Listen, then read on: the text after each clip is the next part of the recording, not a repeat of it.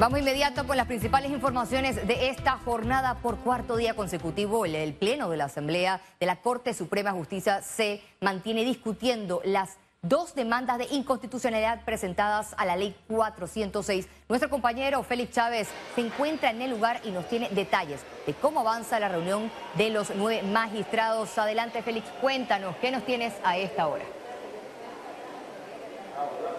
Gracias Valeria, me encuentro desde la Corte Suprema de Justicia donde, como tú lo has mencionado, los nueve magistrados de esta máxima corporación de justicia se encuentran en un cuarto día analizando dos demandas de inconstitucionalidad durante más de 50 horas. Los magistrados en sesión permanente se encuentran en este análisis para declarar la constitucionalidad o inconstitucionalidad de este polémico eh, contrato ley, ley 406. Paralelo a este análisis que se ha extendido durante muchas horas en las afueras de la Corte Suprema de Justicia. Se mantienen los distintos sectores de la sociedad, sindicatos, educadores, también en médicos, a la espera de esta eh, polémica decisión de dos demandas de inconstitucionalidad. También cabe mencionar que en las últimas horas eh, Minera Panamá ha anunciado que en efecto busca apostar a una demanda de arbitraje internacional y esto ha generado un debate entre los juristas conocedores de la materia. Algunos vaticinan de que Panamá puede salir favorecida con eh, una demanda de inconstitucionalidad o un fallo de inconstitucionalidad de por medio. Sin embargo, otros señalan lo contrario. Pero, pero nuestra compañera Ciara Morris preparó un informe completo relacionado al tema. En medio de la sesión permanente en la Corte Suprema de Justicia por las demandas de inconstitucionalidad en rechazo del contrato con Minera Panamá, la empresa informó su intención de presentar demandas arbitrales en contra de Panamá. A juristas y economistas no les preocupa el arbitraje, sino sus consecuencias. A mí un arbitraje no me preocupa, somos un país soberano, tenemos nuestra propia jurisdicción. ¿Qué es lo que tenemos que acreditar? Y se ha dicho aquí en, en, Metcon, y ustedes aquí lo han debatido muy bien, que para poder salvarnos en, el arbitraje, tenemos que probar una cosa obvia que salta a la luz y que ustedes mismos lo han manifestado en los medios, el daño ambiental. La actuación de policía en mi ambiente, ¿dónde están los expedientes administrativos sancionadores? ¿Cuántas sanciones han tenido? ¿Que han violado la concesión? Hay arbitrajes que son de incumplimiento y hay arbitrajes que son de inversión. Los arbitrajes que nosotros hemos tenido de incumplimiento en la República de Panamá son los del Canal de Panamá y eso los hemos ganado algunos. Y el único arbitraje que hemos tenido de inversión lo perdimos. ¿Cuál fue ese? Eh, con una minera, lo perdimos, 18 millones y creo que están apelando por los 30 millones. Esa minera se, se encontraba en periodo de exploración. Entonces, lo que quiere decir, por eso era mucho más bajo, eh, eh, pero ahora nosotros tenemos una minera en, periodo de explotación que son 10 mil millones de dólares. Si bien Panamá no tiene garantizada una victoria, señalan que se puede acoger a una demanda de reconvención. Usted me demanda a mí por algo y usted me debe a mí, vamos a buscar el equilibrio entre los dos. También señalaron que no solamente es la preparación legal, sino la financiera también los números varían mucho. Hemos escuchado tan poco como 10 mil millones y tan mucho como 30 mil millones de dólares yo particularmente hablando desde la perspectiva del análisis, esos números no tenemos todavía un sustento claro, específico, porque habría que hacer un análisis de cuánto la mina esperaba ganar en los próximos 10 años, habría que descontar esos flujos, en fin, toda una serie de análisis técnicos. De concretarse, la salida de la mina dejará un hueco en distintos sectores de la economía. De fases fiscales, empleomanía, aportes a la Caja de Seguro Social, como bien dice, invalidez, vejez y muerte, y todo en un marco de año preelectoral que siente entonces siempre el presidente para ver qué, camino toma la discusión. Hay antecedentes en la región como Costa Rica y Ecuador que han ganado arbitrajes contra minas. Ciara Morris, Econews.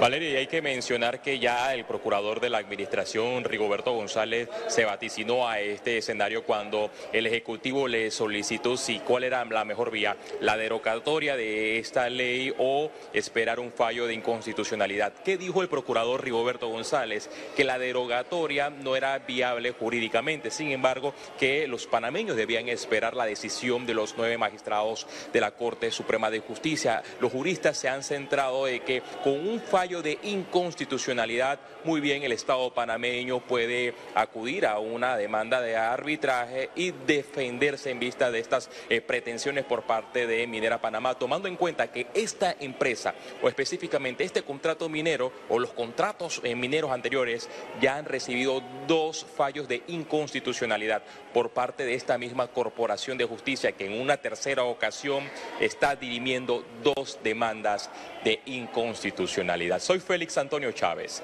Regreso contigo a los estudios, Valeria. Gracias, Félix, por tu amplio reporte y continuamos porque estaremos muy atentos a esa expectativa de, la, de lo que surja en la Corte Suprema de Justicia por el fallo de las demandas de inconstitucionalidad sobre el contrato minero. Y continuamos con más información de este tema. El diputado Juan Diego Vázquez se refirió también sobre la notificación de Minera Panamá de sus intenciones de presentar demanda de arbitraje contra Panamá. Recordó que la empresa eh, superó durante dos años sin un contrato vigente. Al final esto es una oportunidad para que el país entienda con quién se está sentando y con quién se va a sentar. Esta empresa, yo lo reconozco, puede sentir que es su legítimo derecho, nos está amenazando con un arbitraje, pero nunca hablaron de un arbitraje cuando por dos años prácticamente sacaron minerales sin contrato. El abogado ambientalista Harley Mitchell reiteró que no existe escenario posible para que los magistrados de la Corte Suprema de Justicia emitan un fallo constitucional sobre el contrato de Minera Panamá. No hay resquicio, no hay ventana, no hay rendija que pueda hacer que este contrato sea constitucional en todo, porque la manera en que se llegó a todo el contrato fue inconstitucional, sin perjuicio de que las mismas cláusulas destruían la soberanía del país. ¿En qué tipo de contrato yo voy a encontrar de que si el Estado, si la empresa se le demanda por alguna razón o se le reclama por una razón, el Estado asume la defensa de la empresa? Gremios empresariales resaltaron que urge que el Ejecutivo accione un plan que garantice el bienestar del pueblo y sus derechos, esto tras los cierres que se registran a nivel nacional. El gobierno debe gobernar mirándole los ojos a los ciudadanos y debe cumplir con sus obligaciones constitucionales. El tema de Chiriquí y Bocas del Toro es imperdonable. Hay una situación de castigo permanente a la población que no podemos permitir. Y a lo largo y ancho del país se dan hechos violentos que afectan los derechos de los ciudadanos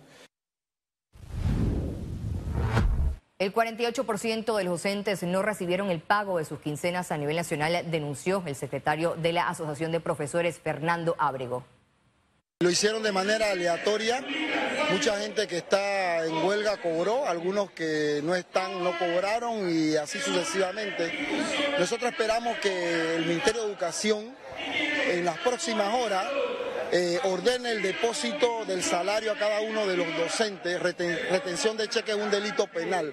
No está contemplado en la legislación educativa. Por otro lado, el Ministerio de Educación confirmó la retención de salario para 17.495 docentes en todo el país. La entidad de educación hizo reiterados llamados al retorno a clases, especialmente estos dos últimos días, por lo que se tomaron las acciones administrativas correspondientes y continuamos porque el Ministerio de Salud mantiene vigilancia epidemiológica tras incremento de casos de neumonía en China. Nosotros eh, mantenemos una vigilancia rutinaria que es viendo todos los casos eh, que lleguen notificados al sistema de vigilancia, tanto eh, enfermedades tipo influenza como infecciones respiratorias agudas graves y vemos tanto casos como defunciones, además de la vigilancia laboratorial que se lleva en el país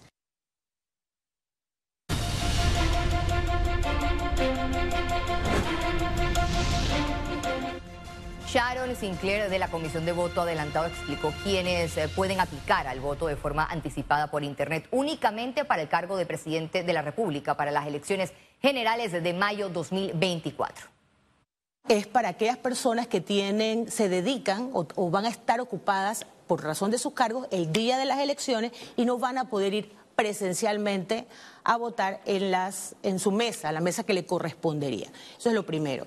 Y para los que viven afuera, los que están viviendo en el extranjero, sería entonces aquellas personas que se han mudado, que viven desde fuera de Panamá y que no van a poder tampoco venir a votar a Panamá porque no están dentro del padrón eh, electoral preliminar que ya se fue publicado. Así que estas personas que viven fuera y que no van a venir también pueden optar por el voto por internet.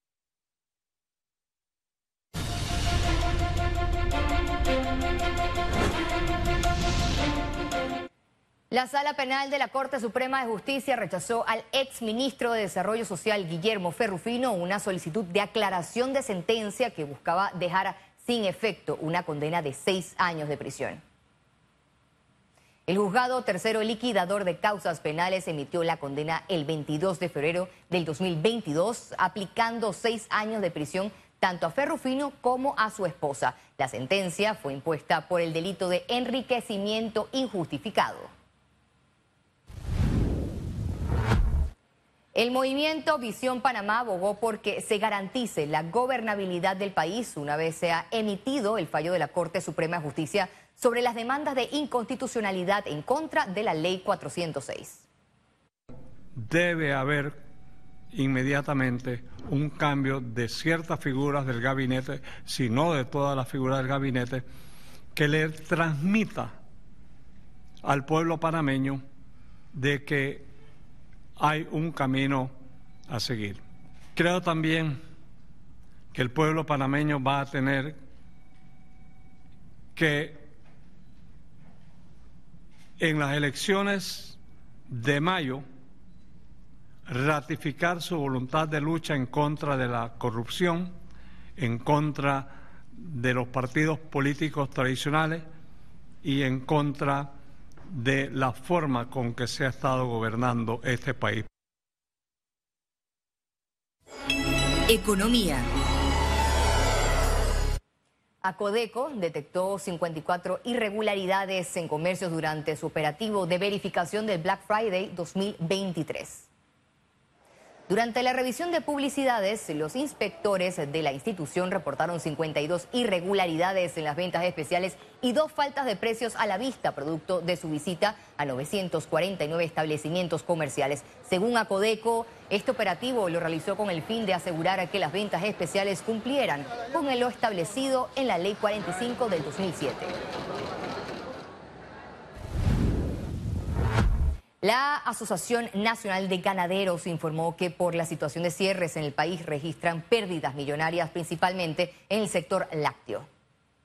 Consideramos que ya puede estar alrededor de los 10 millones de dólares en pérdidas. Sabemos que todos sabemos que la leche es un eh, producto alta, altamente sensitivo, perecedero, necesita rápidamente una cadena de frío, una un transporte muy adecuado y llevarlo a la industria que es la que tiene la capacidad de procesarlo y eso no se está dando, sobre todo en las tierras altas.